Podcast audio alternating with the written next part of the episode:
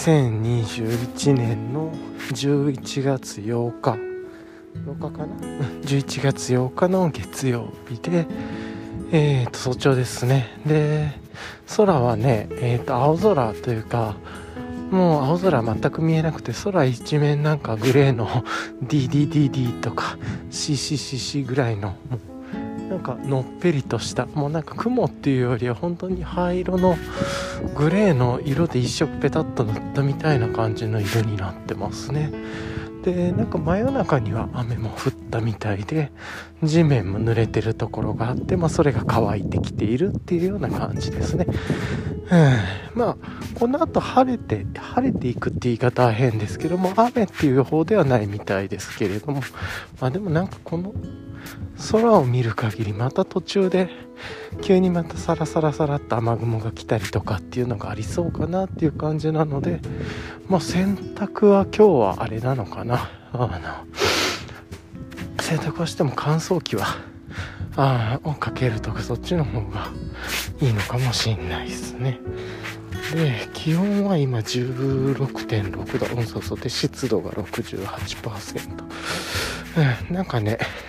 な感じだから、ね、今日は結構うんそうそう寒い感じがする。まあまあ寒めですね。うん。まあまあ、曇ってるからっていうのがあって一気に温度が下がるとかそういう感じではなさそうですけれどもね。もうちょっとだけ寒くて。でもまあ風がそんなに吹いてるわけじゃないんであのー、あれかな。まあちょうど涼しくて気持ちいいぐらいの感じで来てます。はい。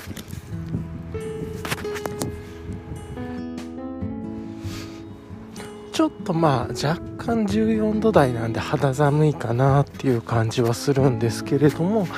えっ、とねじゃあまあ早速なんですけどいつも通り今日のレイヤリングっていうところで、まあ、話させていただきたいなと思います。話したいと思うんだけど、まあ、でもこれね本当にいつも通りの格好でもこの10月からさ冷え込んで、まあ、10度台の最低気温が10度台14度とか11度とかなんかそういうのになってからはこの朝の散歩の時はずっと同じ格好をしています。とはいえ昨日から、えー、と少しだけ改善したところというか実験中のところがあるんでそれも含めて、えー、と話したいなと思うんだけど まず上はずっと変わってなくて、えー、と大和道さんの、えー、とライトメリのなんですか100%ライトメリのジップみたいな感じの、えー、と今年に出た薄手の長袖。100%メリの長袖の胸元までジップがあるタイプです。別にこれこれじゃなくて普通に薄手のあの100%メリノのやつとかを持ってるんで別に何でもいいんですけれどもあのたまたま今はなんとなく今年に買って、まあ、何着か買ってるんでそれを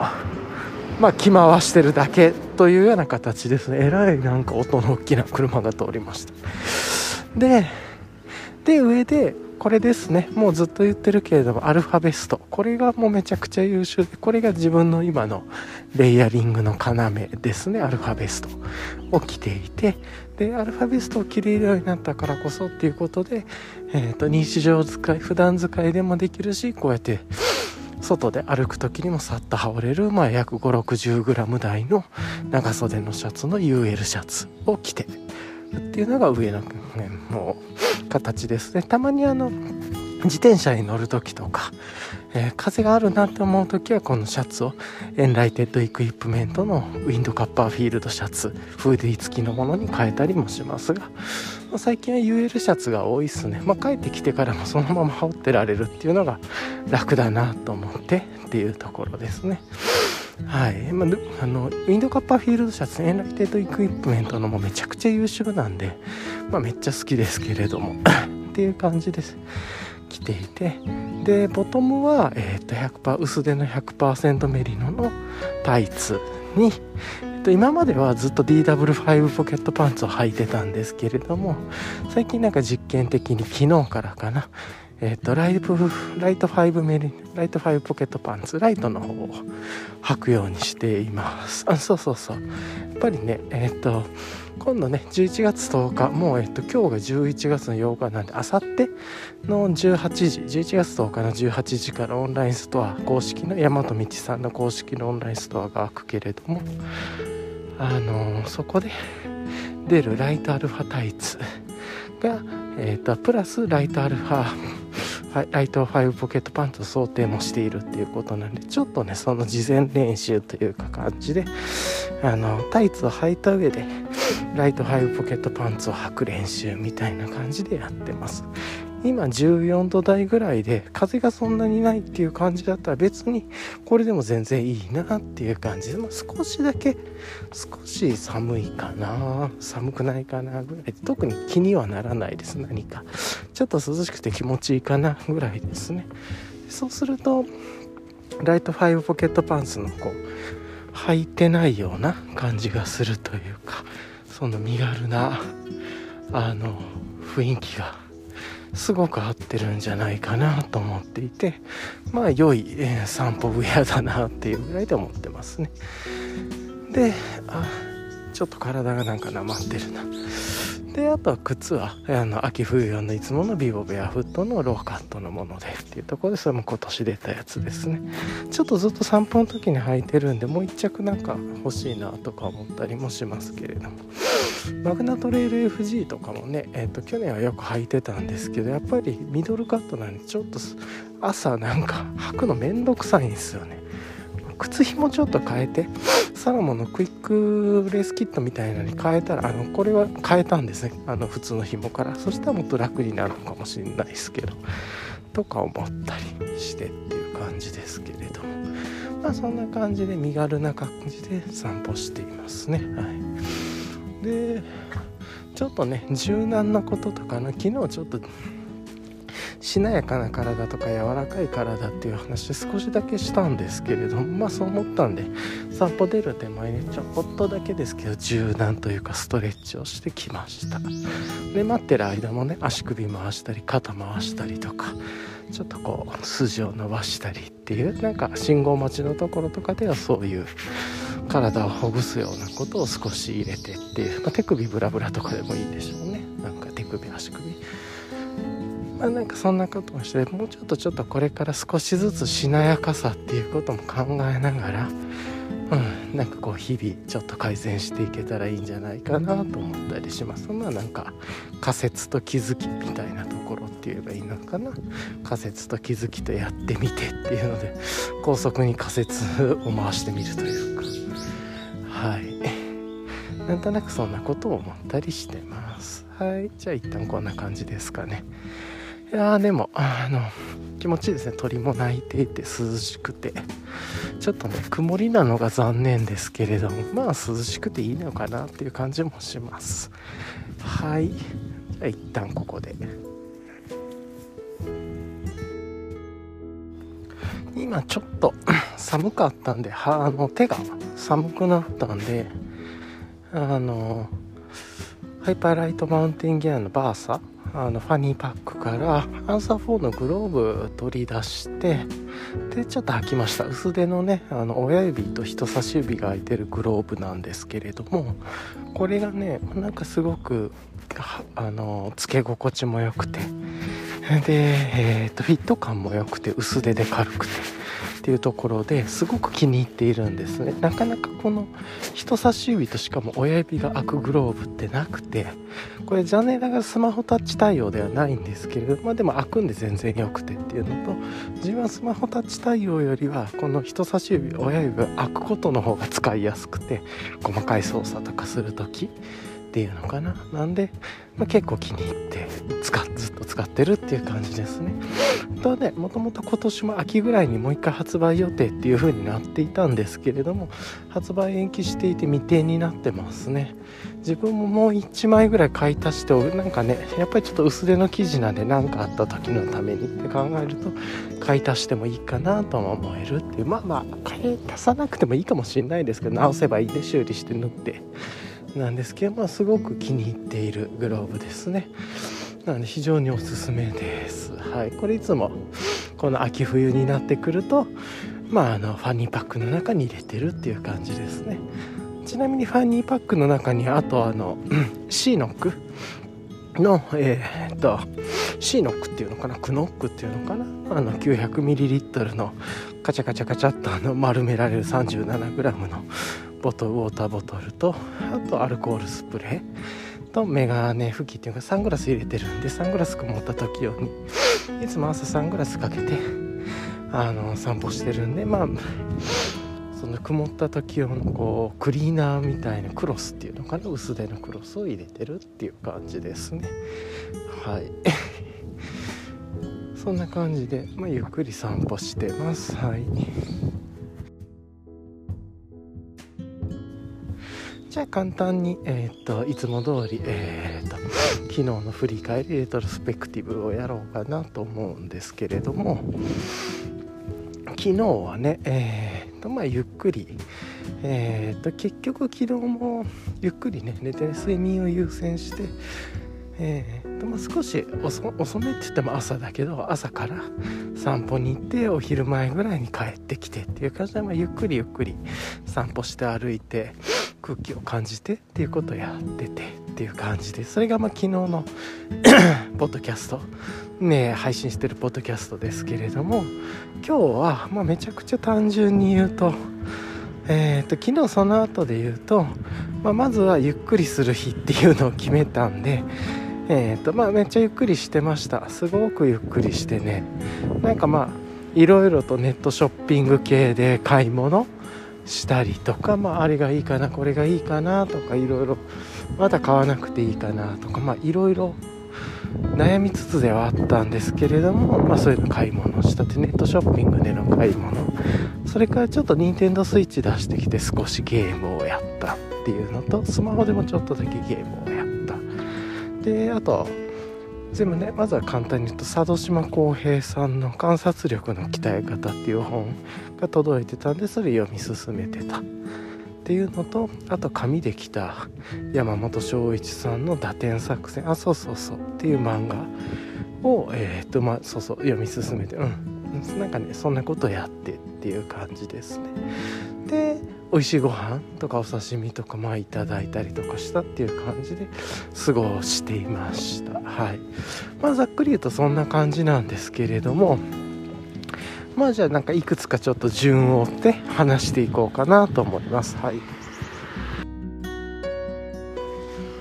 じゃあまずえー、っと昨日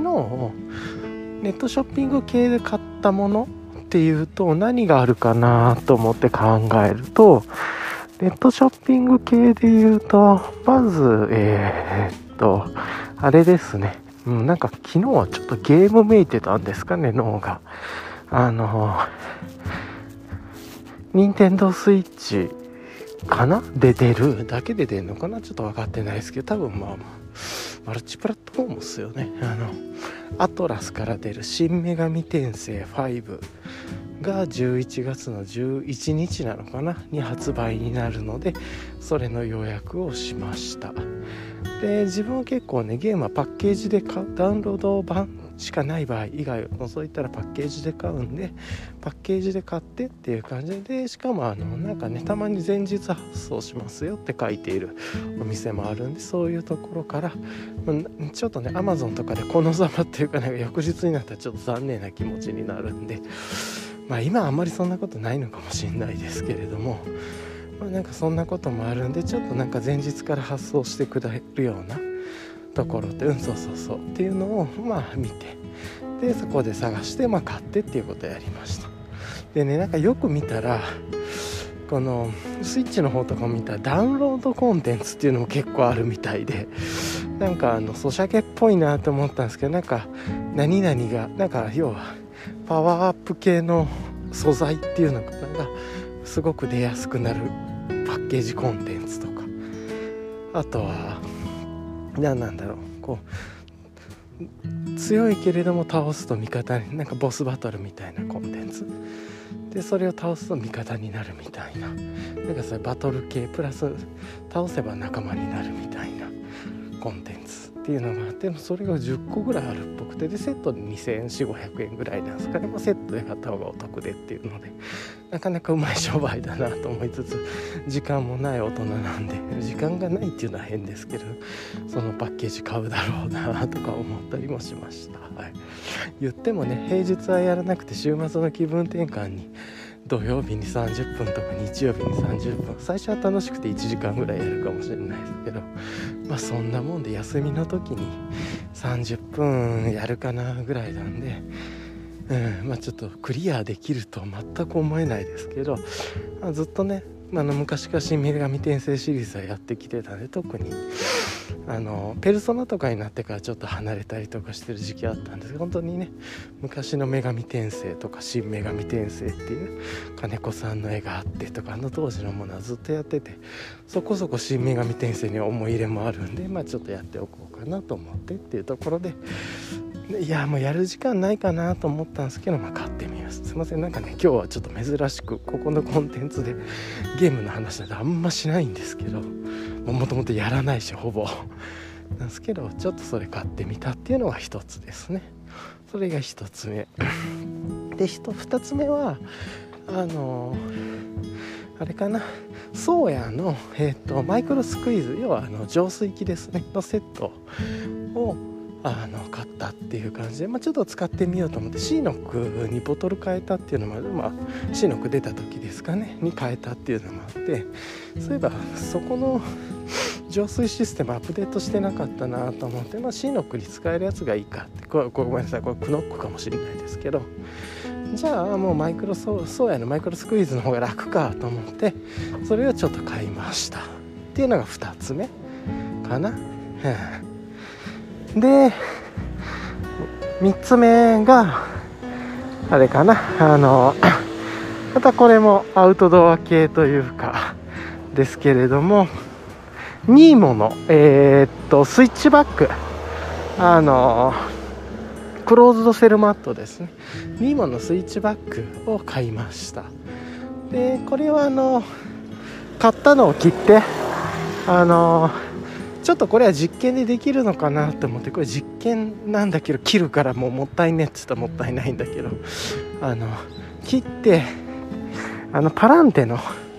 後ろにまあ切らなくても最初実験してもいいかなとは思うんですけどパランテのあの V2 の後ろにショックコード取り付けてでそこにクローズセルマット挟めんのかなみたいな。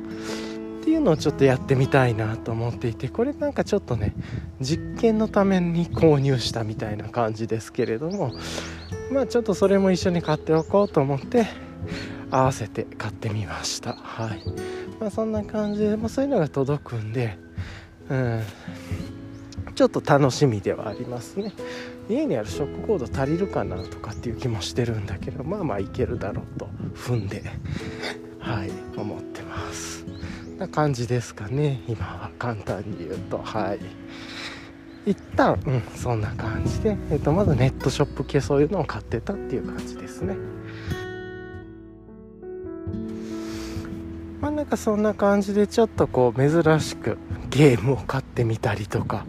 うん、まあねその本当に昔からそのシリーズアトラスの作品やって結構自分の根底の中でみんながその昔に本当に昔で言うとドラゴンクエスト派かファイナルファンタジー派か女神転生派みたいなも女神転生派なんてほぼなかったと思うんですけどそう考えたら自分はどれもねもちろん体験をしていたんだけどすごく好きだった世界観とか作品っていうのは女神転生だったんでまあねどんどんどんどんあのダークな話からもっとストーリーめいたものというか物語チックになってきたなと思ってちょっと離れたりはしたんですけれどもまあそれでもちょっと楽しみなんでこの、ま、祭りじゃないですけどには乗っかろうかなっていう感じ、まあ、ちょっとミーハー的なところがあってっていうところでちょっとやってみた、まあ、ただ多分すぐにやめちゃうような気はしますけどっていうのもある。そうそう。でそれやって、うん、あとはねでまあそんな感じであと UL 系というかアウトドア系のショップグッズをちゃんと買ってっていうのをやって。そうそうそうそうそう。であとはなんだ、まあ、そんなことをやったっていうのが昨日ですね買い物は。じゃあ次読んでた本でっていうところで一つ佐渡島浩平さんの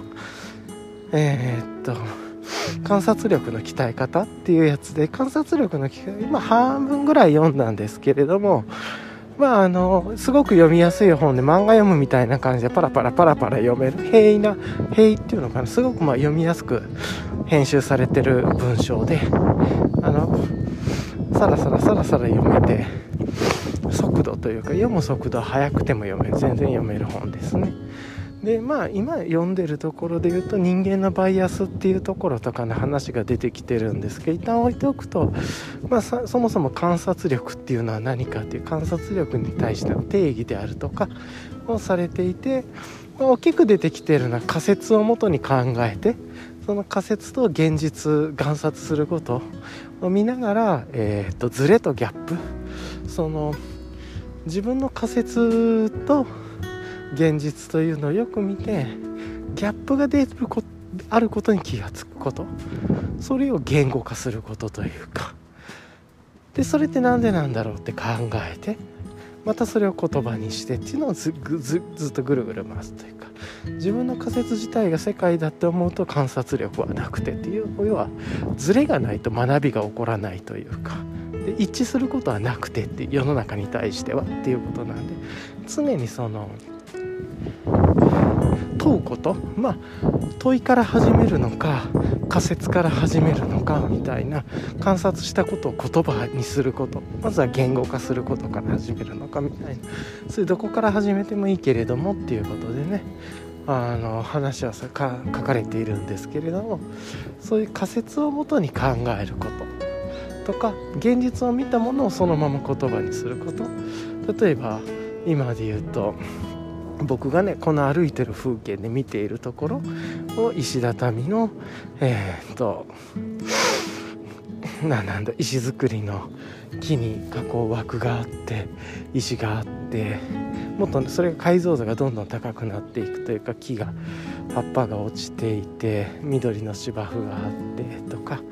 でここタイルがあってとかタイルは茶色薄茶色でとかこれがねどんどん解像度言葉の解像度を上げていくとそしたらもっと見えてなかったことに気づくっていうようなまああのやっぱり「サピエンス戦士」でも書かれてることだけやっぱり人間の武器というか一つの強みを言葉にできることっていうことなんでこの言葉にするっていうのをまずは愚直にあの主観とかではなく想像とか自分がこう思ったとかではなく単純に事実を淡々と言語化していくってまずはこれが大事なんじゃないかってこういう訓練をした方がいいんじゃないかみたいな。もう訓練した方がいいとは言ってなかったかもしれないですけどそういうことが書かれていてあれフェルメールかな？の牛乳を注ぐ女ってあの有名な絵の言語化についてなんかちょっとトピックがあったりとかしてで言葉にすればするほど実は後で自分が気が付いていなかったものっていうのも分かってうん。あれこんなところにタイルがあってタイルに絵が描いててキューピットの絵と。もう一つなんでしたっけなキューピットとなんかわかんないもう一つの絵が描いていてとか、まあ、そういうのに気づき出したりとか。でじゃあそれを世の中の人って別の人はどういうふうにそういう言語化してるんだろうって言語リソースを当たってみてまた自分が持ってた仮説とか言語化したことと人が言語化してることのズレを感じてえなんでそうなるんだろうって考えたり問い直したりそのズレをなぜだって考えるところなんかそういうとこが観察につながるよみたいな話をされていてっていう感じでしたね。まあ今半分半分手前ぐらいなんでまだまだ本質的なところじゃないのかもしれないんですけれどトピックで出てた仮説と言語化っていうような先に仮説を持っていくってただ観察するだけではえー、っと何なんだろう。自分の主観とか思い込みで見てしまうっていうところがね仮説をもとに想像してでそこをもとにズレを感じるってそうそうそうそう。それがねすごく、うん、大事だっていうようなことを書かれていらっしゃっていてっていうのあなるほどねと思いながら読んでいました。はい。なかなかね面白いんで今日明日とかには読み終わっちゃいそうな感じですけれどもなかなかいろいろいいことが書いていてうん。ちょっとしばらくその考えとかもう自分の自問自答のコンテンツとかもしかしたらこういうところでね何か一つこう文章にしなくても言葉で書かなくてもこの話すっていうことは自分はできやすいんで何か見たものをそのまま毎日毎日同じ言語化をしていくっていうコンテンツを追加することもできるだろうし逆にね、えっと、自問自答と後にそのそのもとに仮説を話すっていう仮説を言語化するっていうことの練習もできそうだしと思ってなんかこれは一ついいなとはちょっと思いました。自問自答の足場になりそうだなと思ってうんとかそんなことを感じました。はい。よくね文章を書く時でも模写とかもありますしね。あそういう意味で言うとその途中でその後で書かれた型を真似ることっていうか真似るっていうことがすごく重要だっていうこともね書いていてオリジナリティではなくまずは真似ることっていう。でそれもなんかすごくちょっといろいろ深い理由はあったんですけど一旦ここでは割愛するんですけれども割愛しますがまあこれまでの人類が感じてきた型とかですごく実はよくできていて急にそのプロの方を真似ようと思ってもできない。例えば太極拳であるとかうんなんかその武道とか。で簡単そうにやってるように見えるんだけど無駄がなくてってよく考えられてる方。そうそうそうそう。でそういうことを考えてうん。でそれをまずは真似るところから始めるとあ自分ができることとあの見ていることと自分ができることと真似ようとしてできないことのズレが生まれてくるんでまずはそこを必死に学んで真似ていくとなぜそうやってるのかっていう仮説が出たりとかするっていうのもあってっていうのがあって結構真似っていうのはね重要だよっていうことを書かれていました。なんかねそういうことも書いてる本でなかなかね面白かったですね。真似部っていうまあそういう時に悪い真似じゃなくて悪いリソースじゃなくてすごくいいリソースから真似た方がいいんだろうなと思うんですけどなんかいわゆる普遍的なものとか型とかねそういうとこにたどり着いていくんだろうけれどもじゃあ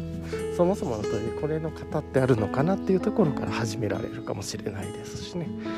とかなんかそんなことを思ったり読みながら思いました。はいなかなか読みやすいのにすごく学びがある本でいい本だなと思いながら思ってます。はい。でまあこの本ね読みながらの並行してあのやっと紙で手に入った山本昭一さんの「打点作戦」ねもう2015年から連載をアプリとかでされていて紙も出ていてで今はちょっと連載休止されていて5巻まで出てる紙の本について今ちょっとじっくり味わいながらもうねアプリというか電子版では買っていてですでに読み終わってるんですけれどもあと電子版で5巻まで出てる先アプリにしかない話っていうのも何話かあってそれも見てすごく楽しんで読んでるんだけど。それを踏まえて紙に今買い買ってみて読んでめちゃくちゃやっぱり紙いいですね。電子では気が付かなかったこうところとかあこういう雰囲気なんだっていうのがあってまあもちろん同じなんですけど違うっていううまく言えないいいなと思ってゆっくりこうスルメ漫画として読んでるっていう感じでそういうのをゆっくり1巻の途中ぐらいまでですかね1巻全部は読んでなくてっていう感じですけれどもまあなんかそういうのを読んで過ごしていたっていう感じですね一つ。はい。一旦ここで。今ねちょうど気温さっと見たら気温が13.6度ぐらいで少し下がってるんですけど風もなくて。でそう考えるとなんかねそうやってあの今ね急にちょっと話しかけられたんでびっくりしちゃったっていうのがあったんですけど、はい、かね、えー、ともう一回戻すとあのー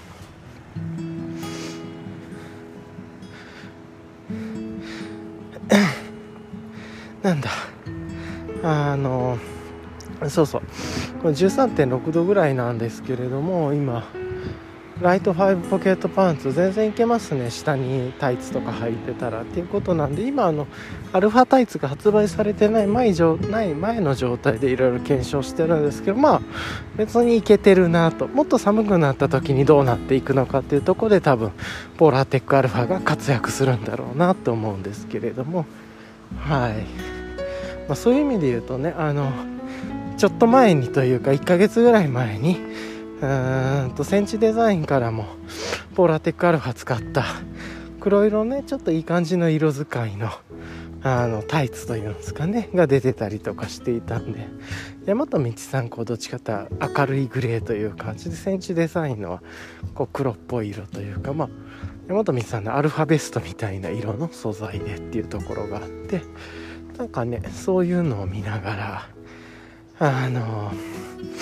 これからの冬支度をしてだいぶやっぱりレイヤリングの感覚変わんなとはちょっと思ってます。はい。あと昨日はねなんかさっきの女神転生の買ったっていう話もあるんですけどちょっと任天堂スイッチじゃ少し電源オンしようかと思って結局ね新有機 EL のスイッチ買って最初ちょっと面白がって1日10分とか5分とかやってるんですけどやっぱり全くやらなくなってっていうところで自分は。であのー、一応ねちょっとそれをじゃあどうしようかと思って考えてえー、と少しなんか最近あのアップデートがあって何だったっけ新しいオンラインパック自分ゲームやらないんだけどオンラインパック入ってて。でオンラインパックの中でなんかあの何て言うのかなあの任天堂64と,、えーと、メガドライブができるっていうパックが出ましたよっていうのがあって10月の末ぐらい24か28とかかな。なんで、えーと、それに昨日ちょっと入ってみましたっていう感じですね。で入ってメガドライブと64のアプリを落としてで少しやってみて面白いですね。なんかあの64で言うとなんかねゼルダの時のオカリナがあったりとか若干ねコンソールの画面がこうもっと大きくできたらなんかね上下左右ともにこう縁みたいなのが出るんでこれカットしてもっと大きくなね、うん、そうそうそう枠にしてくれたらいいのになとか思ったんだけれども、まあ、それができないみたいでちょっとこう有機 L でやっても画面を狭く感じてこのこれをもっとこう拡大するモードないのかなとかもしかしたらあんのかもしれないんですけどとか思って64やったり。なんかあとはあれかな？メガドライブの方のコンテンツもちょっと面白くていろいろ懐かしいのいっぱいあるなと思ってやりつつ結局ちょっと面白くてやってたよ。普通のぷよぷよっていうね。ぷよぷよやっぱりよくできてて面白いなと思って連載多かったら嬉しいなとかっていう感じでちょっとぷよぷよ面白いなと思ってやったりしてましたっていう感じで、まあ、いろんなアプリがあってうわ懐かしいなソフト懐かしいなって思うものメガドライブとか。ねバトルアックスとか何なんだろう。結構横スクロールのメガドラは横スクロールのアクションっていうのかな。が多い感じはしましたね最初のラインナップではっていう感じなんですけれども。うん。なんかねあそうそうこの配色メガドライブっぽいなみたいなソニックの配色というかあの感じとかまあいろいろ思ったりあとうん、64で言うとマリオテニスとかもちょっと面白かったですね。とかっていうのちょっとだけそういうの楽しんだりして。あと少し買ってた前に買ってダウンロードしてダンジョンエンカウンターズをちょっとだけやってみたら5分10分ぐらい。結局なんかほぼゲームの時間ってそんななくてやってなくてっていう感じで。うん。ゆっくり過ごしたっていう感じですね。まあそれぐらいのもうゲームに対してあんまり熱もなくにわかな感じですけどまだねもうちょっとその今最先端の世界で UI とか UX を考えてらっしゃる方たちの,、まあその世界観であるとか提供されるサービスには触れておきたいなと思ってそういうふうにしてます。はいあとあれかなそういう意味で言うとコンテンツで言うと昨日あの友達に教えてもらって気が付いたんですけれどもザ・ファブルの、えーと、セカンドシーズンっていうのかな。第2シーズンの単行本第1巻が11月1日とか10月とかかなに出てたみたいでそれは電子書籍で昨日買って読みました。全然ね連載の方は読んでなかったんでうん。神聖な気持ちで何の話も知らずに読んでいてあおこんな感じになるんだっていうことですごく楽しく読んでますね。ちょっとね世界観が意外なあこういう設定の世界になって今物語の中って進んでるんだって意外なこう何て言うんですかテーマというか背景というのがあってこのへえと思って、まあ、あんまりちょっと今言うとねもしもネタバレになるとあれなんで言わないんですけれども個人的にはまず前提にある世界観にちょっと驚いたっていうのが一つ。それから懐かしの人たちがちゃんとみんな出てきてくれてすごく嬉しいっていうのとだんだんまずはこういう話になっていくんだっていう、えーと、話の筋道がちゃんと一巻で見えたんでまず当面のまずはこの第1巻の第1セカンドシーズンの何て言うんだろう第1ループというかはこの話でいくんだなっていうのも見えてきたんで方向性が見えたんで2巻とかも楽しみですね。で相変わらず笑っちゃうところとかいっぱいあって、うん、映画はね全然自分には合わなかったんですけれどもコミックの方はずっと連載の時から好きで読んでたんでそういう意味で言うと復活する？ちょっとねもともと復帰がもっと早く復活されるってセカンドシーズン始まるっていうとこが延期になったというか何も告知告知あったのかもしれないですけどまあね放置になっててってだから復帰されたっていうのは知ってたんだけどそこから、えーと、単行本が出るっていうのを忘れてたぐらいだったんでそれを教えてもらって読んでやっぱりすごくこのキャラクターの世界観というかがいいなと思って面白く読んでました。はいおすすめですね、まあ、あのファーストシーズンを読んでる人にはおすすめです。セカンドシーズンから読むと何が何だか分かんないと思います。で完全にあの続きの話だからっていうところですね。はい。そんなこと思ったりしました。はい。であとはね昨日はまあお昼とかかな。あのあれだね。あのチーズケーキのお菓子をいただいてというかまあ、うん、あのいわゆるち今いるたくさんのあの週末とか週明けとかに2日間だけ出るチーズケーキのこう後発群というか元祖の方たちではないって言ったらいいのかなっていうところででまあそれもねどういうふうにその D2C っていわゆる D2C って言っていいのか分かんないんですけれども D2C って呼ばれてるような世界の中でこの食品の、うん、リテールを持たない人たちのこうマーケティングの仕方とかどういうサービス出してるのかなっていうのを味、まあ、体験するために頼んでみていてっていうところでまあなんかあのチーズケーキを温めるぬくめるぬくめるっていうやつなんですけれどもえっ、とね、自然に解凍するとかそういうんじゃなくてちょっと温めて食べましょうっていう冷たいチーズケーキでも食べれますじゃんっていうのが結構こう暖流にあるとしたらそちらはそういう食べ方もできるけど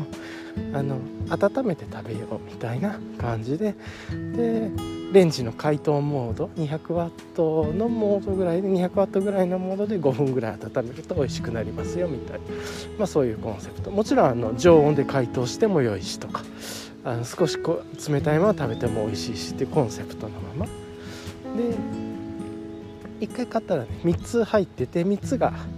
1つのパッケージの中で3つ入ってるっていう感じで、まあ、小分けになってる最初から小分けになっているっていうのとまあ、あとはなんかこうオンボーディングのカードとかが入っていて最初にこうこうやって食べましょうってハウトゥーを書いてるんじゃなくてまずはテーブルクロスを変えてお花をきましを添えましょうとかね。なんかそういうこうちょっとこうあ確かにまあ多分そういうのが好きそうな人が買うんだろうなみたいなそういう世界観をまあ、味わうというか体験するところから入るんだろうなっていうところとか、まあ、自分たちがお好きなね世界観なのかもしれないですしそういうオンボーディングの仕方説明のされ方をして要はあの機能を説明するとか何ワットで何とかっていうのはそんなに書いてなくてどちらかというとこうどうやってその美味しく食べるまでの世界観というか舞台を用意するかみたいなのをイラストでオンボーディングしてる紙が入っていたりとかしていてでまあその電子レンジ温めるってやるんですけれども 200W5 分解凍モード。でうちの電子レンジが 200W なのかななんか分かんないんですけれども まあやると案の定ああこれなんか最初から思ってないけど案の定そのままやると失敗するっていう 爆発したっていう感じですよね。すげえしょげてたけど。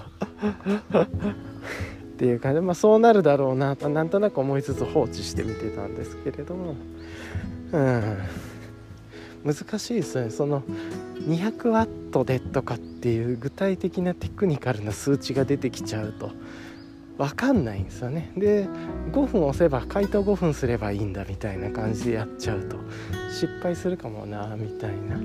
なんでそれぞれの環境があるんで目安でっていうのよく見とかないとダメなんだろうけどね。その間になんかこうお茶を仕込もうとか紅茶を仕込もうとかコーヒーを作ろうとかやっちゃってウィーンって電子レンジ回して爆発してるみたいなバーンって。っていう。まあそんな感じでっていう。うん、爆発まではいかなかったけれどもちょっとこう多分美味しそうな状況がかけ離れて少しクリームがレンジのね飛び散っててみたいなそんな感じになってましたね昨日。なんかぬくめるってコンセプト難しそうだなと思ったんですけど自然解凍じゃなくて。案の定やっぱりこういうとこが出るなと思って、うん、思ったりしました。ここら辺はねもうちょっとこう伝え方とか説明の仕方で変えれそうな気がするんでよく見てこれぐらいの状態になったらスイッチを止めてなんかスプーンを1回付属のなんとか1回刺してみましょうとか。最後まで通ったらバッチリですみたいなね。とかなんかそういうのがうまくできそうなんですけど。ま、でなんかね可愛いこう陶器のお皿に入っていて多分それ自体がその食べた後のその陶器のお皿っていうのかな。チーズケーキが入ってる容器自体がその自分のものになるっていうのも一つの体験の一つ設計体験設計の一つなんだろうなとは思ったんですけれども。まあなんかねそういうちょっと淡い色の陶器の、うん、お皿の中にこうカップ型のチーズケーキこうサクサクっとしたパフとか、えー、と中のクリームがなんか4種類なのかなチーズクリームが。4種類のものと甘みがあってっていう感じでまあ食べてみたんですけれども。個人的にはあなるほどぬくめて食べるってこういう感じなんだなと確かにまあ冬はねいいかもしれないですけど夏どうすんだろうなとかってちょっと思ったりもしたんですけれども暖かいの。うん。なんですけれども若干ね自分にはちょっとおじさんには甘ったるく感じましたね、うん、あの美味しいなともちろん自分ではこんなの絶対に作れなくてコンセプトも面白いなと思うんですけど甘ちょっともうちょっとこう酸味であったりとか甘さ控えめのバージョンがある方が自分はいいなとは思いつつ。なんですけど、まあ、この辺りはね、まあ、ターゲット層とか伝えたい美味しさっていうのがいろいろあると思うのでそういうの含めてだとは思うんですけど自分はちょっとうんちょっとこれだと自分には厳しいなみたいな感じは思いました、はい、単純に好みの問題だと思います。自分はちょっとさっぱりした方が食べやすい。でもこう甘くてこう柔らかい世界観のスイーツが好きな人には結構合うんじゃないかなと思いますね。えー、かもしかしたらそれで温めすぎて変にこう甘みが出過ぎたとかがあるのかもしんないです。なんとなくそんな気もするといえばしますしね。はい。うん。ただねなんか昨日ちょっと寒かったんでこう少し暖房というかも入れたりとかしてでこたつも入れていてもうすでにっていうところ結構あったかい環境で食べたんであんまりその暖かくて美味しいっていうところまでは自分は行かなかったですもっと寒い時に来ると美味しいのかなとか思ったり、まあ、そんなこと思ったんですけどなかなかそうやってねあのインターネットで買ってポチって届いて家の冷凍庫に入れといてそれもねあのぬくめるまでは冷凍庫に入れておくタイプのチーズケーキなんでやっぱり基本がそのいつでも好きな時に食べれるって考えると冷凍が基本になっていくんでしょうねこういうのは。っていうのがあってであとは3パッケージ入ってるから陶器の色とかがねそれぞれちょっとずつ違ったりするガチャガチャ要素のようなものとかあとはチーズケーキは変わんないんだけれどもそのお皿使ってるお皿がどこかの作家さんとかとコラボするとか、まあ、いろんな発展系はいろいろありそうだなと思ってフレーバーとか味っていうのもありそうだし世界観のアップデートどこかとコラボするとかあとは器のコラボとかまあ、いろんな発展はありそうだなと思うんですけれども、まあ、そういうのが10月ぐらいですかねにリリースされたのかな一般にも。っていうのをちょっと体験させて体験してみたっていう感じでよく自分でやっぱりね、えー、と体験するとよくわかるなと思っていろいろ感じたりして。でもなんかこういうのがどなたかがこういうのを作って届けたいって思われたものが自分の手元に今、うん、届いてっていうのはすごく嬉しいなと思いつつはい過ごしてます。そんな感じでちょっとそういうの食べたりしたなっていうのも思い出しました。あとはあれかな昨日は夜。うん。ヒラメ？のお刺身と新鮮なね土曜日に買ってきたヒラメを一尾さばいたやつのお刺身。そうそうそう。それとうん。あとヒラメの刺身とゆでだこを切ったりしたのとあとね昨日はその煮物で入れた大根の煮物で入れてたエボダイっていう魚わざと2匹余らしてたんでそのエボダイ手のひらサイズぐらいの魚のさばいてるやつというかな頭切って内臓出してるやつ2匹と,、えー、とそのゆでだこ少し端っこの方とあと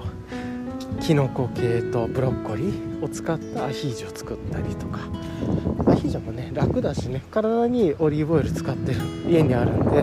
なんか最近これもいいなと思って。ニンニクを食べれるしっていうところでアヒージョとお刺身。まあだから昨日魚介類系にちょっとケールのサラダみたいな大豆ケールブロッコリーまあしめじこちもかぶってますけどトマトとかあとかぼちゃとかかなさつまいもとか。なんかまあそこら辺のいつあとルッコラとかも入れてたのかな。とか。とあとはあの本物の自然薯というか自然栽培山に生えてる自然薯にを吸って納豆に混ぜたものとかね。大根の葉とか。大根の葉のこうおひたしみたいなものとか。なんかそういうのをちょこちょこちょこちょこつまみながら昨日はゆっくりしてましたね。で昨日いただいたビールもあのもうラストというかあと友達の飲む分で最後な1本残ってるぐらいで残り2本のうちの1本目を飲んだあのウエストコーストブリューリングさんのフューチャーアルケミストですね。やっぱり美味しいですね。何回飲んでもあこれ自分は好きだなと思えるもので。自分はちょっと最初わざと温度かなり低めというかキンキンキンキンまではいかないですけど少し温度低めから始めてゆっくりゆっくりこう飲みながら温度が変わっていきながら味とか香りが変わっていくのも楽しみながら飲むっていうスタイルが好きですね。最初チューリップチューリップっていうのかな？ああいう開いてる開いて絞ってるグラスで飲んで途中からパイントで飲むっていうのが好きです。昨日ずっとチューリップで飲んでたかな。っていう感じですね。でまあヒラメとかそういう食べる頃ぐらいから日本酒。柑橘の、まあ、ずっとねあの1.8を家に置いてるんで柑橘のえー、っと折り絡み山田錦の折り絡みで微発泡ビニーゴリで、まあ、ちょっとずつやっぱり日々味が変わっていくなと思いつつどうでもまろやかで美味しくてそれを少しちょっといただきながら、まあ、ほぼ水メインで飲みながらちょっと空いたら少しだけこうお酒を注いでっていう感じでいただいていました、まあ、そんな感じですごく昨日はゆっくりした日っていう感じだったかなと思います。まあ、読書しながらちょっと買い物したりでちょっと休憩で漫画読んだりとかしつつ音楽聴いたりね、うん、昨日もねなんかちょっといい音楽あったなと思ったんですけど名前忘れちゃったんでちょっとここで言えないですけどなことあったりあとは昨日に仕込んでた大根の煮物昨日の時点でもすごく美味しかったんですけどやっぱりバチクソ美味しかったですね。バチクソっていうのやめよう。ちょっとあんまいい言葉じゃないし好きじゃない。めっちゃとても美味しかったですね。それがすごく美味しくできててやっぱり2日目もよくできててしかもこう変な濃いえぐみみたいなとか染み込みすぎて辛いとかっていうのもなくてやっぱりちょっといろいろとベースの味とかも調整してやったらちょうどいい感じになってたんですごく良くなってましたね。でもうちょっとそれ食べながらもっと大根分厚くできそうだなとか思って何県でしたっけ？ちょっと名前忘れちゃいましたけど旅館の坂本な何坂本さんでしたっけ？忘れちゃいましたけどあのこだわりの旅館のすごくあの大きいぶり大根が出てくるところで有名な、まあ、何もないをコンセプトにしてるようなのそこのぶり大根の大きさとかちょっと今度目指してみようかなと。そちらはなんか記事とか読むと3日間ぐらい煮たり冷やしたりするっていう仕込みがすごく時間がかかるみたいだったりあとブリは最初にこう湯通しするんじゃなくてそうそうあの火で通して焼く。焼いて臭みを取るみたいなのがあるみたいなんだけれどもそうそうそうそう。なんだけど自分はねそこまで焼くてブリじゃない時もあるんでどちらかというとその分厚い大根どうすればいいのかな。でその方の師匠にあたるなんか女性の方のいろんな面白いあのすごくこう料理界に影響を与える人なんでしょうね。その方のちょっとお名前忘れちゃったんですけどその方のレシピとかいろいろ見てる結構手間かかることがあって。でその中で風呂吹き大根のこととか書いていて見てたら大根ちょっと十字の切れ目入れるとかってはい下に。っていうのがあなるほどそんなんやってなかったんでちょっとそういうの利用してみようかなとか。結構分厚く切って例えば十字の切れ目を両面入れる。でも石片面だけ半分ぐらいまで十字の切れ目を入れるとか。あとはこう十字の一つの面は下から入れてもう一つ面は上から入れるみたいなのもありかなと思ったり。うん。斜めにして十字を斜めにして奥まで入れるっていうのもいけるか。もしれなんかいろいろやりようあるんだろうなと思いつつなんだけれども。結構ね昨日その染み込んだそうそうそう染み込んだねあの大根のを切って太めのやつ割とそれでも太めのやつにしてそれを大根をこうおろしてやっぱりね真ん中の方が薄い色で外側の方が濃い色だったんでこの真ん中の色の方にちょっと味を通すのであれば確かに切り込みがある方がいいのかもなとちょっと思ったりもしました。なんかそういうところもねさっきのあの仮説をもとにこのまずなんか外部での観察する対象があって食べてないですけど、ま、ネットの写真でしか見てないですけどその坂本さんっていう旅館の大きな大根があってこれってどうすればできんだろうなとかって考えてでちょっといろいろリソース当たってみた。その方にあたる師匠の方のレシピでこんなことが書いているなとか。じゃあそういうのと応用すんのかなとか。確かに自分の作った大根の断片を見てると言語化するとこういうことが起こってるなみたいな。表面は内側に行くにつれてやっぱり色っていうのは入ってなくて。もちろんそれはそれで美味しいんですけど大根の地味な味がして。でそれをもっと太くして分厚く切るともっとそういうのが重要になってくんのかなとか、まあ、なんかじゃあその仮説のズレを検証してみようかって。でこれ別に誰に迷惑かけることでもなく自分が食べるだけなんでコーヒーと一緒ですよね。っていうことで。まあなんかその今日のね自問自答の話にもやっぱりちょっとつなげようかなと思うんですけどこう仮説を持って検証すること。っていう最初に仮説から入ったり先になんかその真似部っていう、えー、ことがあったりとかっていうなんか真似とか、うん、真似と言語化と仮説みたいな本当に佐渡島さんの本で書かれてることっていうのができるのかなと思ってでなんかそういう仮説を問う練習というか自問自答で言うとやっぱり仮説を立てるには世の中にこう事実みたいなのとか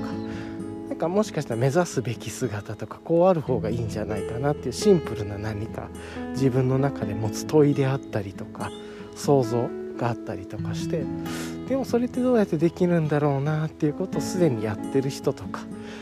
がもうすでにね世の中料理とかで5万とあるわけだからそういうところを見てもちろんやってみるってっていうのもあるしそうやってなかなかできなかったりとかするからそういうのもちょっと仮説を持って試してみて言語化してみてとか何でできなかったんだろうと。かもちろんねそういう方たちはスキルとか経験とかいろんなものが違うんでそういうのを全部っていうのはできないんだけどせめてなんかそのまず見えてくるもの見えてるもののギャップを言葉にしてみるとか。あじゃあこれやってみようか。さっき言った切り込みっていうのは自分は入れてないから入れてみようかとか。まあむしろまず分厚いのもうちょっとただ単純そうそうそう単純に分厚いのを今そのままやってなくて今までから23倍の分厚さにしてみても美味しくできてたんでもしかしたらもっと広げてもいけんのかなとか何もしなくてもやってみるみたいな。とかあと切り込み入れたやつと何もしないやつといろんなバージョンちょっと入れといて試してみると、まあ、いろんなやり方があると思うんですけどそういうのやりながら自分の中でこう仮説を持ってこう検証してみる。でズレを直していくというかあやっぱりこうなるんだみたいな地道な実験っていうのがいいのかな。なんかこのやり方は自分にちょっと性が合ってるなとは思いましたね。なんか世界っていうのはこうだっていうのじゃなくて単に問い続けるというかこうすればどうなるんだろうみたいなこととか。なんかねそういうことを地道に地道に考えて過ごしていくという。これ結構自分に合ってるなと思って仮説を持って。っていうのとあとはなんかその人を観察するというかそういうことを真似るっていうことを肯定できるんだっていうことも一つ良いなと要は自分から全部出てくるわけじゃなくて世の中ってどうなしてるんだろうかとかっていう参考になりそうなリソースを調べてみて。それをそのままやるんじゃなくてそれと自分が持ってる仮説を見てその中でのズレを自分の中で言語化していくというか。ね。うん。なんかそこで埋めてることに対してじゃあこうやってみたらどうなるんだろうみたいなちっちゃなイテレーションずっと続けるというか。なんかねこれ結構良いかもなと思ってまだ具体的に自分ができるわけじゃないんですけれども早速まあじゃあ佐渡島さんがやってることをあの真似てみようと。真似たら全く真似れてないことが分かるはずだから。そうするとまずは自分が分かる範囲の分からないことが見えてきて。でだんだんそれをずっと繰り返すとより解像度の高い分からないことが出てきてっていう。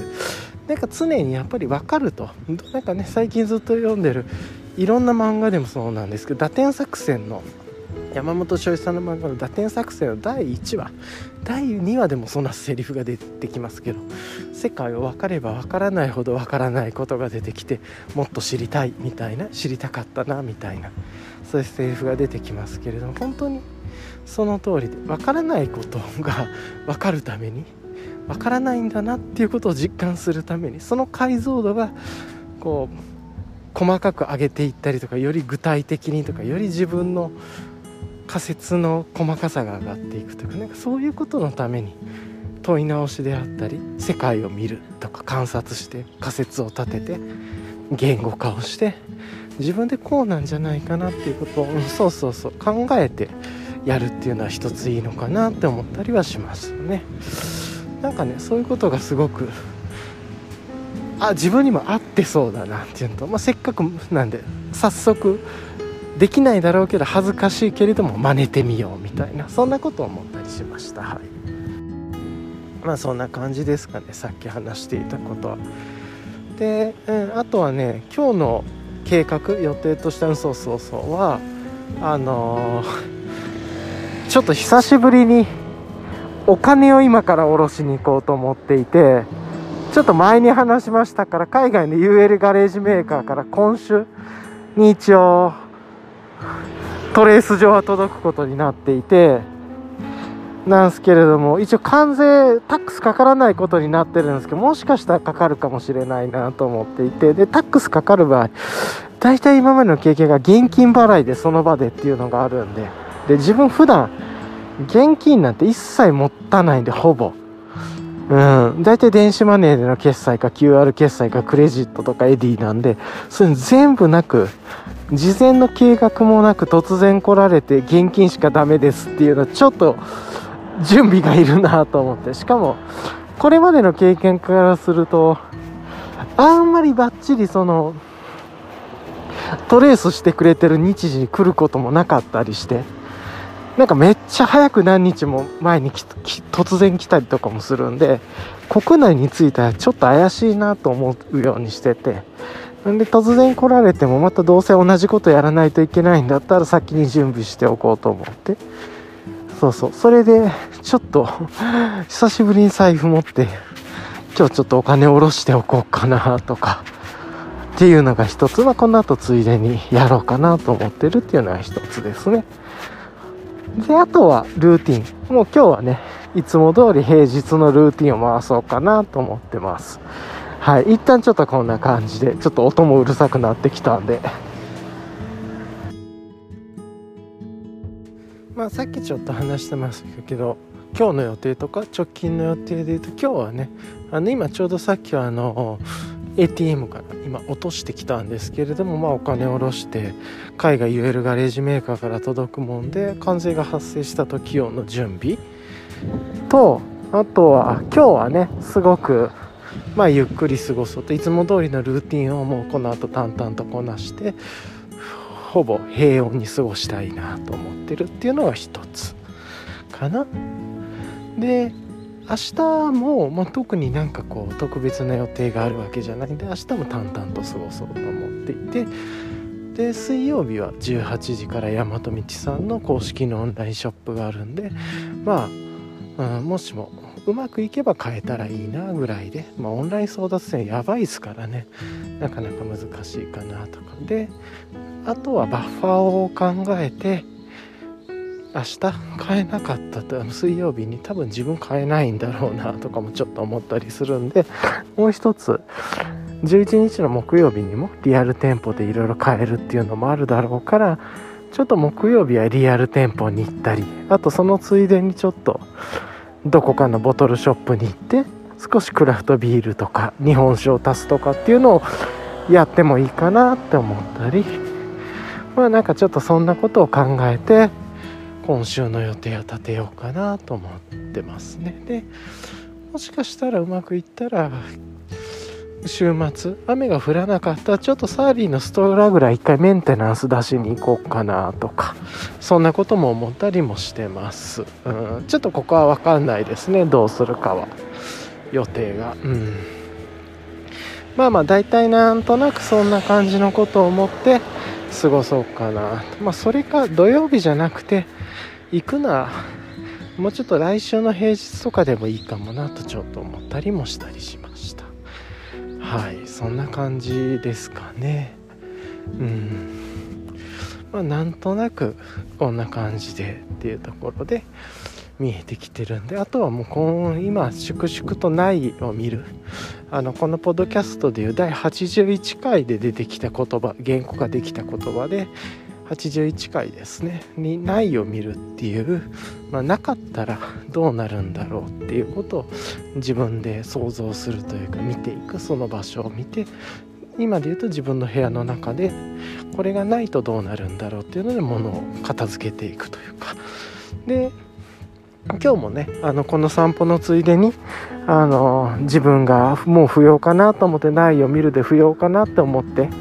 えー、っと片付けていたものっていうのが、えー、っと引き取ってくださる引き取ってもいいよって言ってくださる方がいて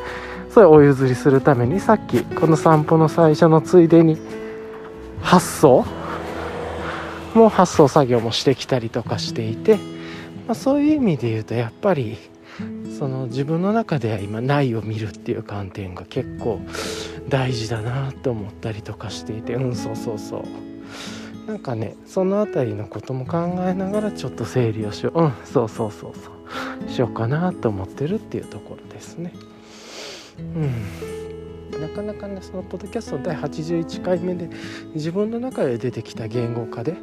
いいキーワードないを見るっていう自分の中から湧き出た言葉っていうのが出てきたんでそれをもとにその言語化をもとに自分が行動して仮説を持ってやってるっていうところもあるんでうん、なんかこの辺りはちょっとずつ日々本当になんか一気に大きく変わることっていうのはなくて毎日コツコツコツコツ改善することで今昨日ぐらいのものが今日も昨日の健康状態とか昨日にじてきたものが今日も続けてかつ外部の環境っていうのが、ね、自分の体の中じゃないものはちょっとずつもうちょっと整理して良くしたいなみたいなことを思ったりしますね。はい。なんとなくそんなことを考えあ猫。やっぱりここに猫がいるんだな。かわいい。あと最近ちょっと甘いものを食べる期間が増えてきてるんで自分どっちかっていうと月に1回も食べたくないぐらいなんで特に添加物とかね。あのそれなんか原材料が特になんかこだわこだわってる味に味とかじゃなくて健康にこだわってるようなものじゃない場合はやっぱりそんな取りたくないんですよね。それがずっとねいろいろなんかこの1ヶ月続いちゃったんで。うんなんかそういう矛盾もあるんでちょっとしばらく甘いの取るのやめたいなと思ったりとかもしてますね。まあそんなかと思うただね今ちょうどボトルショップに行く途中でねあのまあお土産で喜ばれるパティスリーがあったりとかするんでそこの買って一口いただくとどうしても食べる機会が増えてんなとか思ったりまあでもね今回いただいたチーズケーキのこととかあとチーズケーキ他にもあと23種類あったりとかしちょっと一応体験しとくかなどうしようかなみたいなのもあったりするんでこの後に思考の矛盾いやもういいよっていうのになればいいだけなんですけれどもとか思ったりねなんとなくそんなこと感じたりしてます。はい、うん、あと買ってから秋冬物として買ってから全く開けてない衣類が結構あってやっぱこのアルファベストができたことによってなんかもういらないかもって思う。本当はねこれがなければ多分今頃取り出して重宝してきてたはずなんですけどなんか全然なくてもいけんなみたいな。今本当に今の状態でもちょっと暑くなってきたんで UL シャツ開けようかぐらいでアルファベストとの組み合わせでいけてるんでこれにねアルファタイツも出てきてますし次ねちょっと気になるアトリエブルーボトルさんからもあのセンチデザインのようなようなって言ったらダメなんだろうけどフード付きでフードはなんかちょっとオンリーアルファフードみたいな感じっぽいのがついてるポーラテックの製品が出たりとかあとはねあのストライダーラボさんからもオクタのベストが出てたりあとはあのメリノサーマルっていうどこかのショップさんが組み合わせたウールとポリエステルを組み合わせて何編みって言ったんだっけな？ちょっと編み方忘れたけどっていうので柔らかい編み方をしているものが出てきて結構このインナーとかミドルレイヤーの環境がだいぶ今変わってきてるなとか思ったりとかしてそんなこと感じたりしてて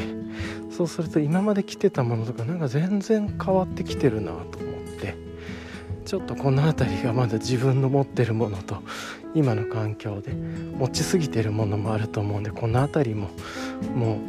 うもしも使うならっていうよりは毎日使うものを優先してよく使うものを優先して本当になんか使う機会が月に1回もないようなものであればもうね手放してしまう方がいいんじゃないかっていうこれがない方が家がすっきりするんじゃないっていう考え方を持ってやる方がいいのかなと思ったりします。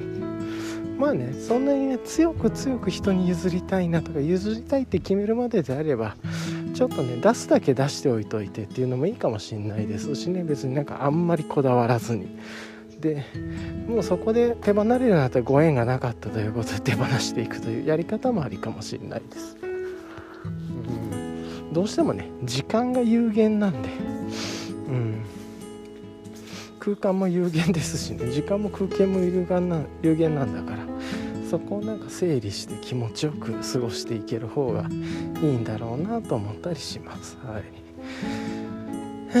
なんとなくそんなことを思ったりしました。はい。ちょっとね雲が動いて青空が見えてきましたね。晴れてきた。